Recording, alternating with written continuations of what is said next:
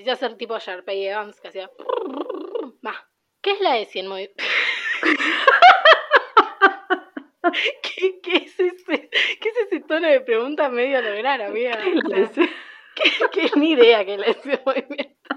Ay, Dios, qué risa. No, pará, ahora no voy a poder. ¿Por qué? No, no me voy a poder poner serio ahora. Encima, tengo alergia y me río como el pingüino de Toy Story. Ay, era eso, bro.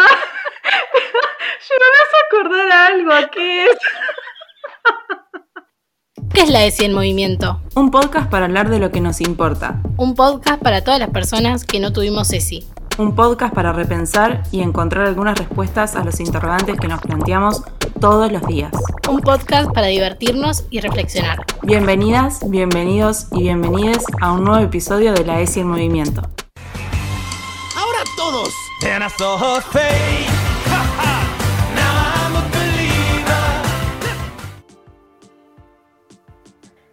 Como saben, en esta temporada planteamos algunos cambios y este año decidimos incorporar más temas al podcast. Y es por eso que en cada episodio abordaremos un eje de la ESI, que como ya saben son la afectividad, la diversidad, el género, los derechos y la salud. En este tercer episodio vamos a abordar el eje de los derechos y más específicamente el derecho que tenemos todos a recibir educación sexual integral. Para eso estuvimos dialogando con diferentes docentes que nos contaron su perspectiva acerca de la ley, de cómo se implementa el programa en las escuelas y si es que existen algunas resistencias. En este primer acercamiento que tuvimos a una docente estuvimos dialogando con la profe de nivel inicial Romina, que nos estuvo contando un poco cómo se aborda la educación sexual integral en el nivel inicial.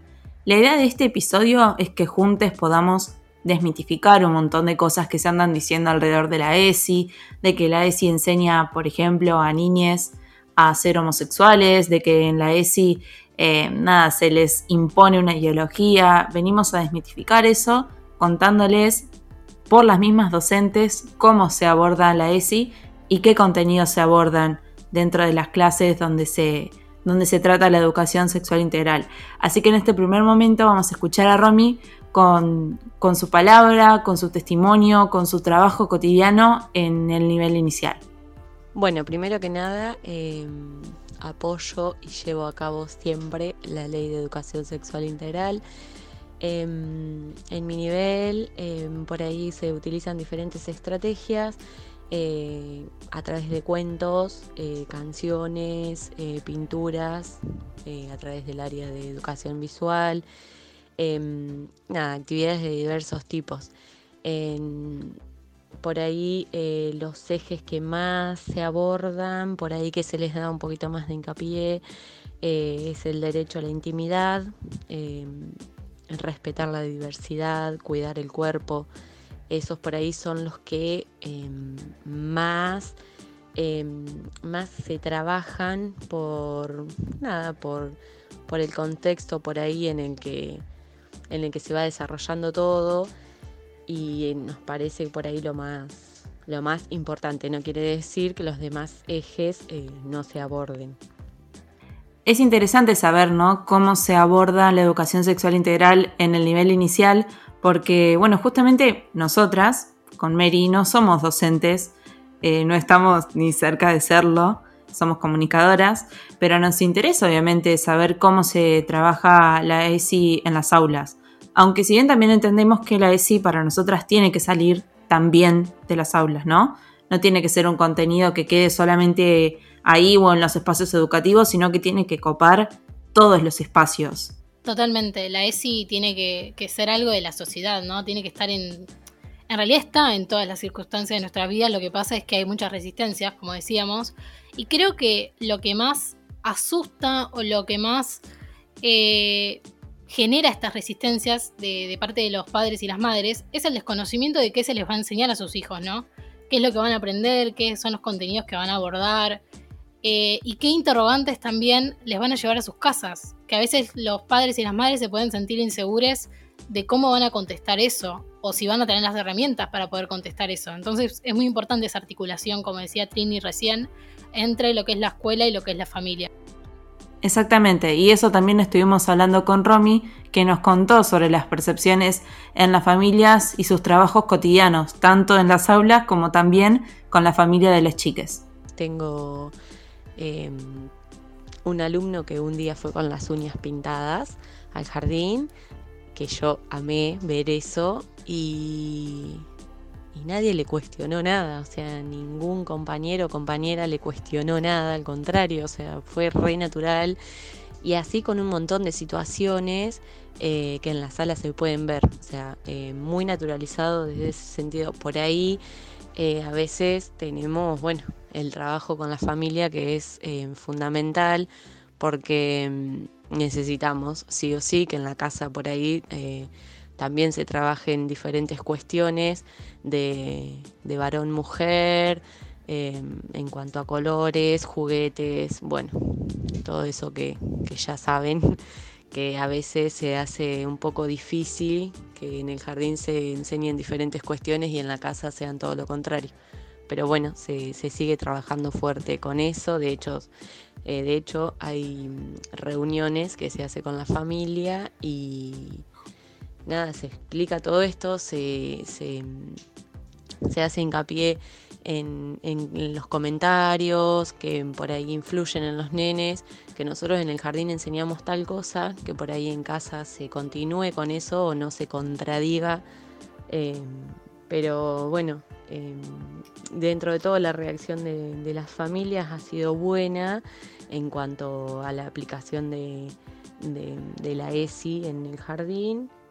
Creo que desde que empezamos a escuchar hablar de la educación sexual integral y de esta ley, eh, nos ha generado un poco de curiosidad cómo es que se enseña a las personas que la tienen que enseñar, ¿no? Y qué es, cómo se va formando ¿no? este rol de, los docentes como propagadores de la ESI.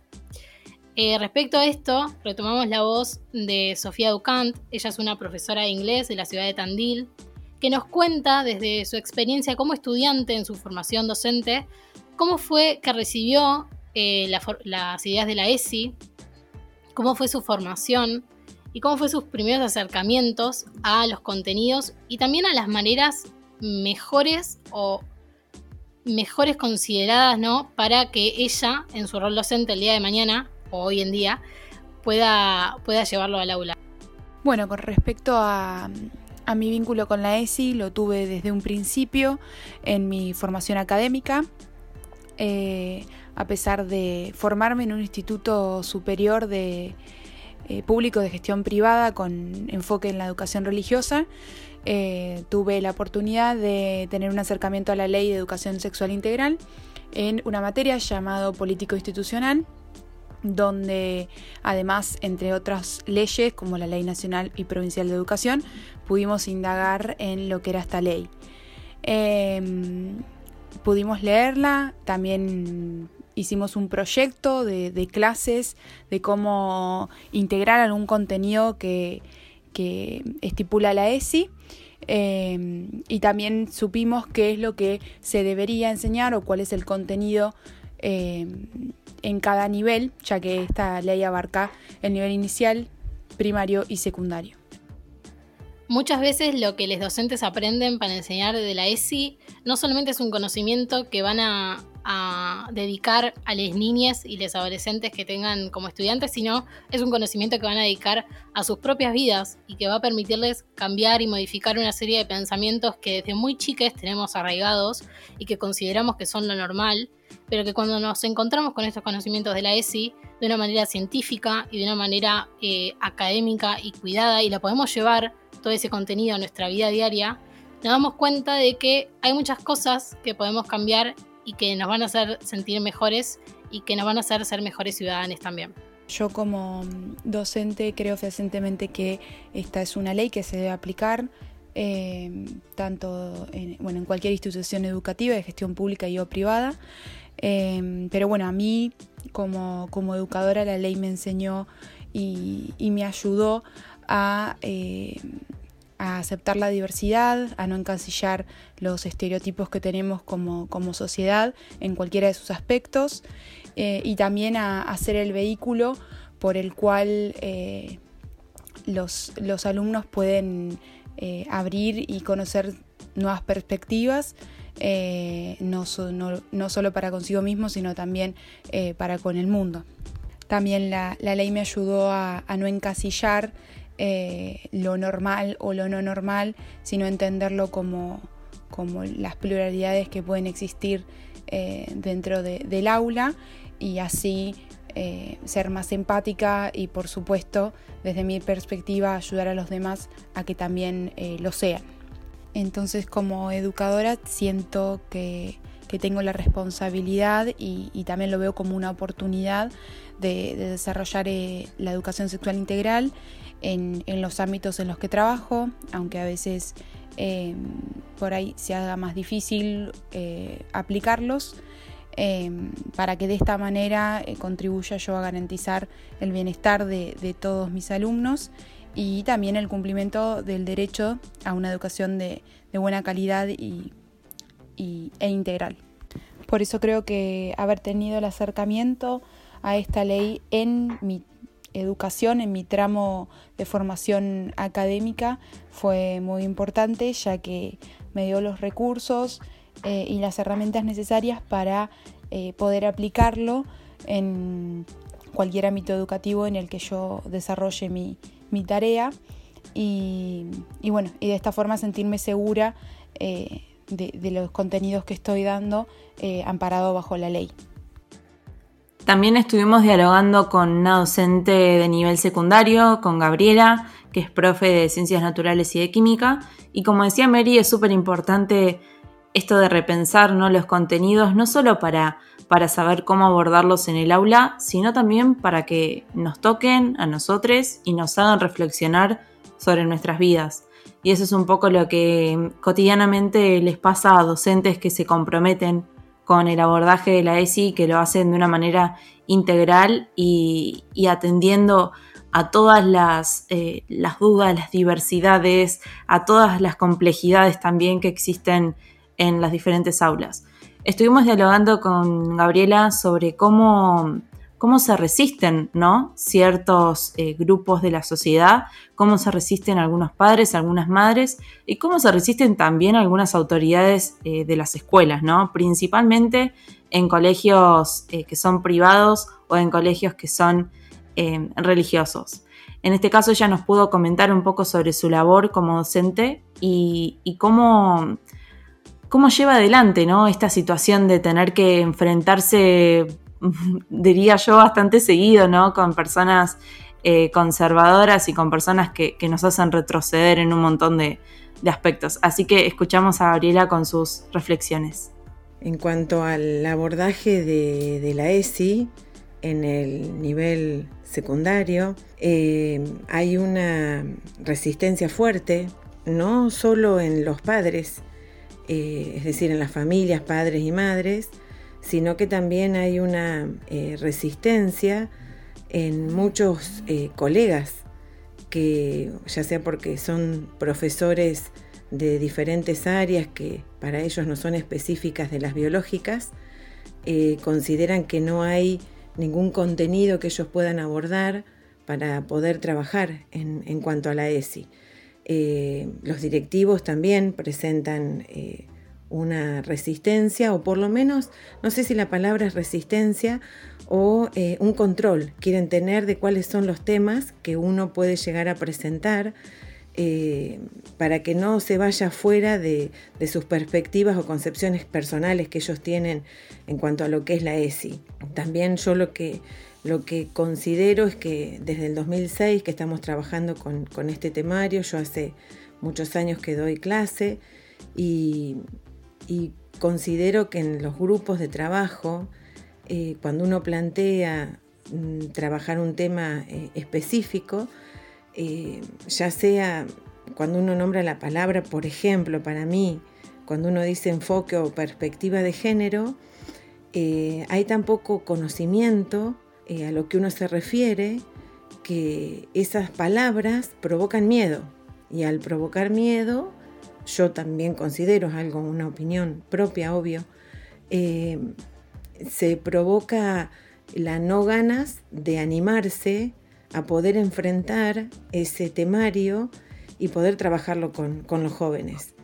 eh, me parece que eh, se toma como referencia solo lo sexual cuando se habla de, la ESI, cuando sabemos que, son, que es muy amplia la forma de poder abordarla. ese control que yo decía al principio desde los directivos es como para poder tener ellos la visión general de en primer año, en segundo año o en tercero o en quinto, qué videos se van a dar. Eh, y bueno, también considero específicamente que al tener ese miedo, cuando el padre o madre se resisten a, que los jóvenes puedan recibir esa información, el directivo no tiene, digamos, las herramientas para poder eh, avalar lo que el docente está dando. Yo lo cuento desde mi desde mi experiencia, en el 2021 ya tuve un pequeño encuentro con un matrimonio que se acerca a, una de las escuelas que yo doy clases y plantean puntualmente que no quieren que su hija reciba eh, educación sexual integral. Eh, porque fue con muchos planteos a su hogar, porque no sabían qué responder. Por lo tanto, siempre insisto en que el diálogo es lo primordial la resistencia no, nos va, no nos va a llevar a nada. Creo que a ningún otro profesor, en el caso mío soy profesora de biología, eh, no se le plantea a un profesor de matemática, de literatura eh, o de música por qué dan tal tema, o por qué Pitágoras, eh, o por qué desde la literatura el Quijote o lo que fuera, no, no hay un por qué se enseña eso. Sin embargo, cuando los profesores de biología queremos eh, afianzar un poco más eh, no solo lo que está en el libro, eh, sino las vivencias de los jóvenes, hay un cuestionamiento. Pero acá justamente lo que nos importa en este podcast es poder entender cómo toman los chicos y las chicas y las chiques estos contenidos de la ESI, ¿no? creemos que es el punto importante. Si bien puede haber resistencias por parte de los padres y de las madres, o de otras autoridades educativas, también entendemos que las chiques están necesitando, están buscando estos contenidos que los reclaman y que los necesitan para su vida, así como los necesitamos nosotras y no tuvimos la oportunidad de tener educación sexual integral. En realidad no es que no tuvimos la oportunidad de tener, nos la negaron, porque ya era ley y no nos permitieron tener educación sexual integral. De esto también estuvimos dialogando con Gabriela, que nos contó su perspectiva ¿no? sobre cómo toman sus estudiantes eh, las clases en las que se aborda educación sexual integral. En cuanto a los eh, y las eh, jóvenes, cuando uno va a plantear el tema de la ESI, generalmente yo no lo hago, hoy vamos a ver ESI sino que va surgiendo de varias clases el interés eh, de los y las chicas y chicos y se recibe de una forma, en el caso mío, siento que es eh, súper aceptado, súper aceptado, desde primer año a quinto. Que, yo doy estas materias, doy biología, doy química, doy ciencias naturales, desde las dos escuelas, sea la escuela religiosa a la cual doy, doy clases y en la escuela pública, en las dos se recibe por igual. Hay distintos planteos en cuanto a las edades, pero es emocionante eh, las preguntas que hacen o es muy satisfactorio poder ver las investigaciones que los chicos plantean o esas ganas de querer, señor, tocó el timbre, no, seguimos trabajando. Es la satisfacción más grande como profe el que siga en contacto uno con el alumno o con la alumna fuera de la escuela, que te manden un mensajito para contarte algo que les sucedió y todo se desprende de aquella clase de ESI o de aquella eh, interacción que tuvimos por algún tema puntual que surgió en el salón y uno dice, bueno, a ver, tenía que dar célula, pero surgió el tema de la anticoncepción o surgió el tema de poder eh, que yo les diferencie qué es la legalización del aborto y, por qué sí o por qué no. Salió el tema de la periodista trans que, trabaja en la televisión pública. Eh, uno corta la clase que está dando porque los chicos lo piden. Los jóvenes tienen esas ganas de, son adolescentes y de seguir aprendiendo y, creo que esa, esa específicamente, esa ley que tenemos desde el 2006 es la que tenemos que sí o sí defender todos los y las profesoras y profesores, me parece que, que si nosotros no estamos convencidos y convencidas que, que, podemos transmitirlo, no, los chicos no lo van a recibir, pero ellos son felices de poder seguir aprendiendo. Y para hablar del nivel terciario y universitario, retomamos la voz de Pata Pérez, que es feminista y hace docencia e investigación social en la Universidad Pública. Vale decir que es y ha sido docente nuestra en la carrera de comunicación social, por eso eh, consideramos que es muy importante retomar su voz. Ella nos va a comentar un poco de lo que es la ley de la ESI en sí, qué abarca, qué se espera que cumpla la, ley, qué es, cuáles son los contenidos que los niveles deberían abordar y la importancia que tiene, sobre todo, para, como decimos siempre, la construcción de eh, vivencias saludables de ciudadanos libres y de una nueva mentalidad en la sociedad que respete y ponga en valor eh, las libertades y los derechos de todas las personas. La ley 26.150 crea el Programa Nacional de Educación Sexual Integral en el año 2006. Realmente esto significó un avance importantísimo para nuestro país, fue un hecho político y cultural significativo que impactó fuertemente en la sociedad, pero también en las instituciones eh, receptoras y, eh, de esta política y que debían poner en práctica en términos de lineamientos curriculares lo que eh, el Programa Nacional de Educación Sexual Integral prescribía. No obstante, de la cantidad de años transcurridos en torno de la sanción de esta ley a nivel nacional, y eh, de la 14.744, que es la provincial, es más reciente, sigue habiendo en determinadas instituciones y en determinados grupos que podríamos denominar conservadores, muchísimas reticencias a que concretamente se ponga en marcha todo esto que tiene que ver con eh, conocer en torno de qué es la educación sexual integral. No hablamos de ESI, hablamos de que se trabaja de una manera integral. Esto quiere decir que se trabaja con los derechos que tenemos las personas, se trabaja básicamente con una conceptualización de sexualidad integral que va más allá, mucho más allá de la, de, la, mera genitalidad. Trabajamos con los afectos, trabajamos con el cuerpo, trabajamos con básicamente todo aquello que está vinculado a la perspectiva de género, a la o al enfoque de derechos también y por supuesto incluimos la diversidad. Es súper interesante todo lo que plantea Pata. Primero de hacer este recorrido de qué es la ESI, ¿no? qué ejes debería abordarse en todos los niveles y demás.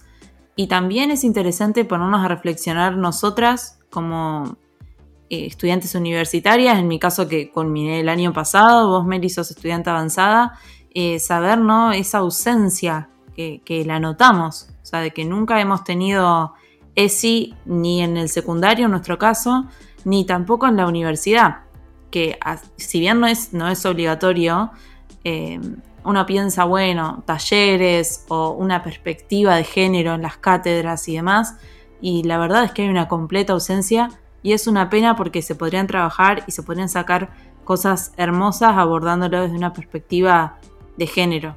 Totalmente, como decís Trini, y como hemos dicho varias veces, sabemos que la ley de, de educación sexual integral ya tiene 15 años y podemos considerar que con todos los cambios sociales que hubo en este último tiempo, sobre todo en los últimos 5 años, eh, una revisión, ¿no? Una actualización de los contenidos, de los alcances, de las obligaciones de la ley y de las personas que deben eh, estar involucradas en, esa ejecución de la ley. Sobre esto nos va a decir eh, Pata unas cuestiones muy interesantes sobre lo que es la ESI en la universidad y en los terciarios. Esa ley, la 26.150, deja de lado a las universidades nacionales, no obliga a las universidades nacionales a que brinden en el seno de sus casas de estudio educación sexual integral. Y esto tiene que ver básicamente con que las universidades somos autónomas y que podemos decidir en materia educativa qué es lo más conveniente para cada uno de, las disciplinas que en las casas de altos estudios se cursa. No obstante eso, eh, haciendo una revisión, entiendo particularmente que sería más que necesario concretamente que eh, en todas las casas de altos estudios del país, las universidades nacionales, estoy diciendo, exista concretamente enseñanza en, en torno de lo que son eh, los feminismos, los géneros y en todo caso particularmente lo que es la educación sexual integral, ¿verdad? Porque básicamente cuando una enseña en torno de ESI, está enseñando a o está contribuyendo a la construcción de una sociedad de carácter más igualitario, ¿sí? una sociedad que pueda tender a lograr disminuir con algunos aspectos que tienen que ver básicamente con las violencias de género, algunos aspectos que tienen que ver básicamente con los abusos. ¿sí? Cuando uno enseña de sí, no está pensando específicamente en enseñarle a los niños y a las niñas y a los jóvenes específicamente a tener relaciones sexuales, o en todo caso está enseñando a hacerlo, pero de una manera más cuidada, más cuidada, absolutamente cuidada, absolutamente informada. A la ESI se la milita, a la ESI la cuidamos entre todos y entre todas, porque la ESI es un derecho que tenemos las personas, específicamente las niñas, los niños y las personas jóvenes, para crecer en democracia, para creer que es posible un mejor mundo, para pensar en posibilidades libertarias. La ESI concretamente la cuidamos y la militamos. Bueno, para ir terminando con este episodio, que en realidad no es un episodio especial, pero para nosotras sí lo es, porque es la primera vez que traemos otras voces al podcast La ESI en Movimiento y nos resulta súper interesante esto y esperamos hacerlo en un montón de otros episodios, así que obviamente que queremos que nos cuenten si les copa, que, traigamos otras voces, que hablemos con otras personas, eh, sea de la ESI como también podemos abordar otros temas. Nosotras nos encanta hablar, por ejemplo, de series y películas. Estamos elaborando, obviamente, talleres y todo que los vamos a mantener alerta en las redes sociales.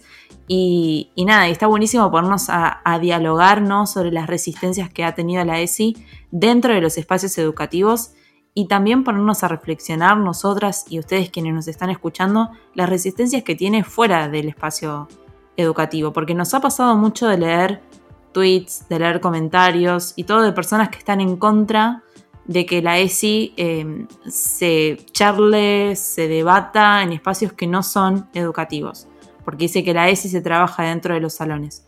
Nosotras creemos que no es así, que no solamente es así, sino que la ESI tiene que ser militada en, en cada espacio, militada en donde podamos, con nuestras familias, con nuestros amigos, en nuestros trabajos, en nuestros lugares de estudio, en lo que sea, debemos militar la ESI. La idea de poder recuperar otras voces que no sean las nuestras es, como le dijimos en el primer episodio de esta temporada, que si no lo escucharon lo pueden ir a escuchar, que mm, hay temas que nos encanta hablar, pero que realmente reconocemos que nos falta conocimiento o nos falta experiencia. Obviamente ninguna de nosotras dos tiene experiencia en la docencia. Entonces está buenísimo poder eh, recuperar voces de personas que sí tienen esa experiencia y que sí tienen esos conocimientos y que con muchas ganas eh, nos dieron sus, testimonios y les agradecemos muchísimo y esperamos que a ustedes les guste escucharlas, así como a nosotras nos gusta escucharlas. Em, y la verdad que es un tema que necesitamos hablar, ¿no? Porque venimos hablando de la ESI hace casi un año. Em, pero es un tema que quizás no es que veníamos pasando por alto, pero un poco quedábamos por sentado, ¿no? Y poder parar y decir, bueno, pero ¿qué pasa con la ESI? ¿Qué está pasando? No es solamente que es una ley que una vez que está la ley ya está, ¿no? Como ya hemos dicho antes, hay que ponerla en práctica esa ley y esa, esa ejecución de la ley se encuentra con un montón de obstáculos, no solamente en determinados contextos, sino todos los días en cualquier... Eh, instituto educativo, en cualquier conversación. Eh, entonces me parece que, que nada, que está bueno como recuperar voces de personas que tienen esos conocimientos y que también nos enseñan a nosotras. Exacto, yo concuerdo 100% con que la ley necesita una revisión porque justamente tiene muchísimos años y el programa se adaptó en ese momento a, esa realidad ¿no? que se estaba viviendo. Eh, pero sí también me resulta como complejo el pensar en una revisión cuando aún no se está, no se está pudiendo implementar eh, la ley como está, digamos, ahora, ¿no? Eso me resulta como, como que me genera dudas. Si se podría hacer esa revisión, si todavía no hemos podido implementar eh, el programa de educación sexual integral que está elaborado hace un montón de años. Yo creo que son de esas cosas que todavía no tienen como la maduración social para poder llevarlas a, la Cámara de, Senadores y Diputados. Creo que necesitamos todavía darnos un debate como sociedad, como ciudadanos, seguir conversando de la ESI, seguir hablando de, qué sentimientos nos genera, qué, qué podemos eh, sacarle de positivo, qué de negativo, qué cosas tendríamos que revisar, qué cosas están bien, pero primero, como decís vos, Trini, la prioridad es que llegue a todas las escuelas privadas, públicas de Buenos Aires o de cualquier lugar del país, porque eso es lo que plantea la ley. Y, mm, y es muy loco, esto lo hemos hablado varias veces, porque es una ley, ¿no? Y no se cumple. Y no se cumple con mucha impunidad. O sea, son, son las instituciones que libremente, sin ningún tipo de, culpa, de remordimiento, deciden negarles un derecho a los pibes, un derecho que, que los pibes ahora están exigiendo. Que eso es algo que capaz en nuestra época de secundaria no nos pasaba, no, no estaba todo este fervor eh, social por la lucha de derechos como si está ahora. Eh, entonces creo que también no se está escuchando la voz de los pibes y y es un poco este adultocentrismo de creer que les adultos saben más y que les adultos saben mejor y que la voz de las niñas y de los, de los jóvenes eh, no es tomada en serio. Exacto, y por eso estamos acá para poder empezar a problematizar eh, todas estas cuestiones desde la ESI que nos hacen ruido, poder empezar a, trabajar ¿no? sobre los temas que creemos que se deben ir incorporando. Y, para eso creamos este espacio, ¿no? Para poder reflexionar, para poder también divertirnos, para poder pensar en nuevas maneras de abordar la ESI dentro y fuera de los espacios educativos. Así que les invitamos a que, como siempre, que nos sigan a, las en las redes sociales. Estamos en Instagram como la ESI en Movimiento, en Twitter como ESI en Movimiento. Y obviamente que nos pueden hacer llegar sus inquietudes, sus dudas o lo que pensaron de este episodio con el hashtag ESI Podcast y les invitamos obviamente a que nos escuchen el próximo mes en el cuarto episodio de La ESI en Movimiento.